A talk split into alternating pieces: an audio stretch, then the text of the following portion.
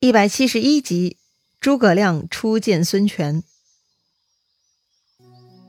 上一回咱们说到，东吴这边呢，一共站出来七位向诸葛亮发难，不是攻击诸葛亮本人呢，就是攻击刘备，非常言辞犀利，但是都被诸葛亮呢有理有据的驳回去了。尽管同僚们落于下风，但江东众人呢，还是有人不服气的，还想继续辩论。但就在这个时候，突然外面冲进来一个人，打断了这场辩论。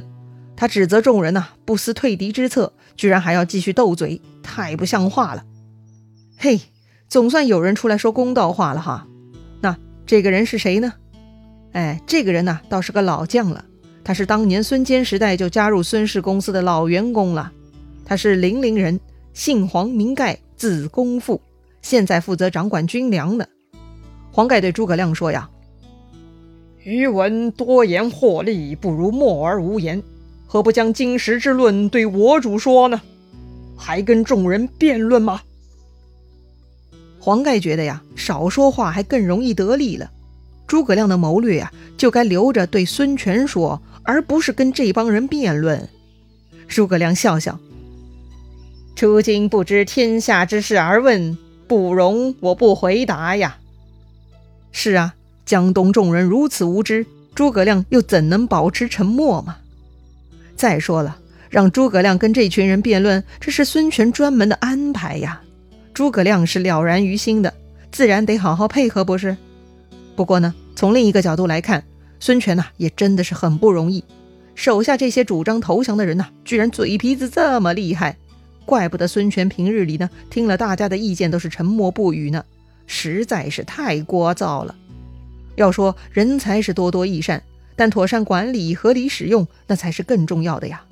否则啊，反而是叽叽喳喳，落实策略更困难喽。那说回黄盖，黄盖过来呢，打断辩论，就带诸葛亮去见孙权了。走到中门，突然诸葛亮看到一个熟悉的身影。哎，诸葛亮在江东有朋友吗？非也，那个熟悉的身影啊，其实就是诸葛亮的亲哥哥诸葛瑾。诸葛亮看到大哥呀，赶紧行礼问安。诸葛瑾看到弟弟呢，也很奇怪，问他弟弟啊，既然来了江东，怎么不来见我呀？诸葛亮呢，就跟哥哥解释了，他这回啊是来出差的，有公事在身，得先办完公差，再来处理私事，拜见大哥，所以要请大哥原谅。那诸葛瑾点点头，既然如此呢，那就等见过孙权后，兄弟再叙吧。说完呢，诸葛瑾就自己先离开了。旁边的黄盖、鲁肃旁观了诸葛兄弟这番对话呢，也进一步认可他们了。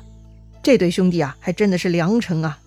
鲁肃因此呢，又多了一些跟诸葛亮的亲近了。很快就要见到孙权了，鲁肃又忍不住提醒诸葛亮，千万呢要保守说明曹操实力，别吓坏孙权。诸葛亮点点头，就跟着来到了孙权堂上。孙权看到诸葛亮呢，也很热情，特地走下台阶来迎接诸葛亮。对诸葛亮是非常礼遇客气的，行礼问候完毕呢，孙权给诸葛亮赐座，而其他江东重臣呢，则按照文官武将分成两列，站在孙权左右。鲁肃呢，就站在诸葛亮的身边，他呀要看住诸葛亮，免得诸葛亮啊说过头。这个时候呢，诸葛亮偷偷观察孙权，看到孙权呐是绿眼睛、紫胡须，仪表堂堂，气度不凡，诸葛亮呢就有主意了，他心想啊。这个人相貌奇特，只能激将，不能说服。既然如此啊，诸葛亮呢就不会按照鲁肃的交代来做了。孙权是需要被激将的，那诸葛亮必须得搞出动静啊，否则怎么激得出来嘛？很快喝了一轮茶，孙权呢就开口了：“常常听鲁子敬谈论足下高才，今日幸得相见，还请指教。”诸葛亮呢也很礼貌地谦逊了一下，说自己不学无才，要辜负孙权问话了。哎，这个嘛就是当时的礼节而已，没人当真的哈。所以啊，孙权呢就继续问了：“足下近日在新野辅佐刘豫州与曹操决战，一定很了解曹军虚实吧？”诸葛亮呢点点头，他说呀：“刘豫州兵微将寡，更兼新野城小无粮。”不能与曹操对峙啊！孙权就问了：“曹兵共有多少？”诸葛亮说：“呀，马步水军约有一百多万。孙权问：“这不是曹操胡说的吗？”诸葛亮说：“呀，千真万确。曹操在兖州时已有青州军二十万，平定袁绍后又得了五六十万，然后又在中原招募新兵，大概三四十万。如今又得到荆州之军二三十万，这样算来不少于一百五十万了。亮说他们百万是担心吓到江东之事啊。”边上的鲁肃听诸葛亮这么说呀，立刻脸色大变呐。说好的，千万不能说实话，最好还要把曹军势力往小里说。这个诸葛亮怎么都忘记了呀？鲁肃赶紧盯着诸葛亮，一个劲儿的使眼色。但诸葛亮呢，故意不看鲁肃，把这个鲁肃啊给急坏了。孙权又问：“曹操部下战将还有多少？”诸葛亮说：“呀。”足智多谋之士，能征惯战之将，不止一二千呐。孙权又问：“曹操已经平定了荆楚，还有其他图谋吗？”诸葛亮说：“呀，曹操已经沿江下寨，准备战船。他这不就是准备图谋江东？难道还会去其他地方？”孙权说：“如果曹操有吞并江东之意。”战与不战，请足下为我一决。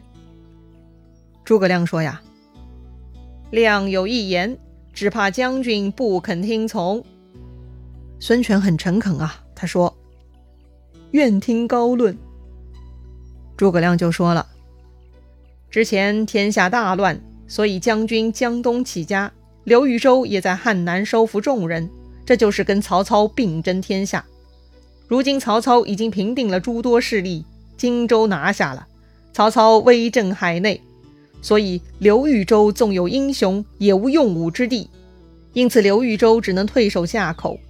而孙将军也请量力而为，如果能以江东之众与曹操抗衡，那就早些与之一战；如果不能抗衡，那何不听从众谋士之论，投降曹操嘛？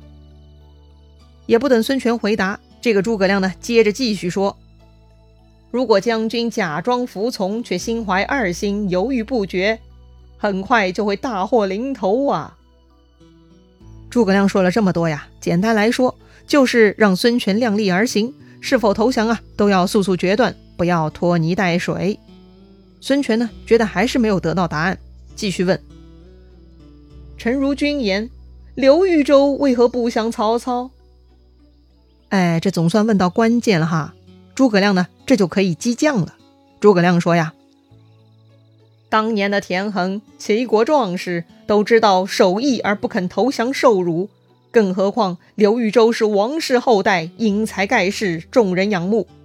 大事不成是天时不佳，怎么可以屈身投降曹操呢？”孙权听诸葛亮这么说呀，那是脸色大变，火气一下子就上来了。嚯！你家主公刘备了不起，不能投降，你却让我来投降，这是看不起我东吴吗？哼！孙权呐，拂袖而去，直接转身进入后堂了。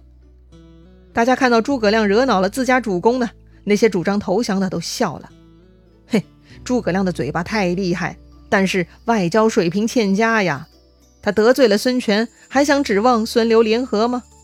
反正主公走了啊，大家呢也都散了。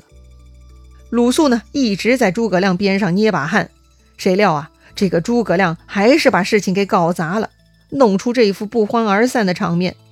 鲁肃呢，就责怪诸葛亮：“先生为什么这么说话？太藐视我家主公了。好在我家主公宽宏大度，没有当面斥责。”看到鲁肃很紧张呢，这个诸葛亮啊，反而是仰头大笑，哈哈哈哈。真是不能容物啊！我自有破曹之计，他不问我，我所以不说呀。诸葛亮啊，这就是笑话孙权小气呀。鲁肃一听诸葛亮有破曹之计，立马来了兴趣，问道：“果真有良策？速当请主公来求教。”诸葛亮说：“呀，我看曹操百万之众就如同一群蚂蚁，只要我一动手，就能捏成粉碎。鲁肃呢还是很相信诸葛亮的，赶紧啊就跑去后堂见孙权了。这会儿啊，孙权呢还在那儿生气呢。他看到鲁肃来了呢，就说：“孔明欺我太甚。”鲁肃赶紧说呀：“臣也责怪孔明了，但他反而笑话主公不能容物。破曹之策，孔明不肯轻易说出来，主公何不求教于他呢？”一听这个诸葛亮有破曹之策呢，这个孙权也不生气了。他呀，立刻转怒为喜，恍然大悟。哦，原来孔明有良谋，故意用言辞激我呀！哎呀，我一时见识浅薄，差点误了大事呀！说完呢，这个孙权就跟鲁肃啊再去找诸葛亮谈话了。哎，要说孙权这一点呢，也真的是作为主公的优良品质了哈。一点就透，不耻下问。又要说到袁绍了，他明知道田丰是对的，袁绍呢都不肯低头，还恼羞成怒，最终因为自己没脸见田丰而杀掉田丰。孙权如果像袁绍那样呢，他就算知道诸葛亮有好计策，也是不肯低头就范的。这就是差距呀！难怪孙权是可以成就大业的呀。好了，说回孙权，他再回到堂上见到诸葛亮呢，孙权是赶紧道歉。刚才冒犯威严，请先生不要怪罪。诸葛亮呢也道歉，说呀：“这样言语冒犯，请将军恕罪。”哎，这就好了嘛。双方谦让道歉，就握手言和了。于是呢，孙权就邀请诸葛亮进入后堂，摆酒款待。中国人嘛，自古以来呢，喝酒就是一个很好的气氛调和剂。几杯酒下肚呢，血液流动加速。一个个心情舒畅，嘿，这就可以聊天了。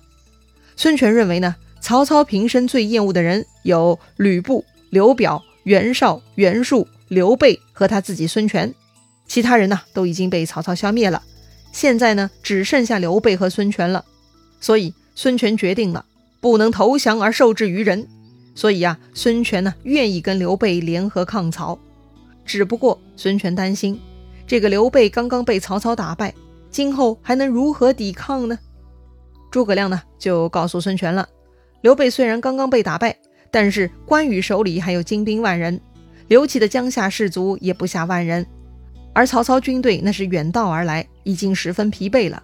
最近一次追刘备呢，轻骑一日夜跑了三百里，那就是强弩之末，根本没用了。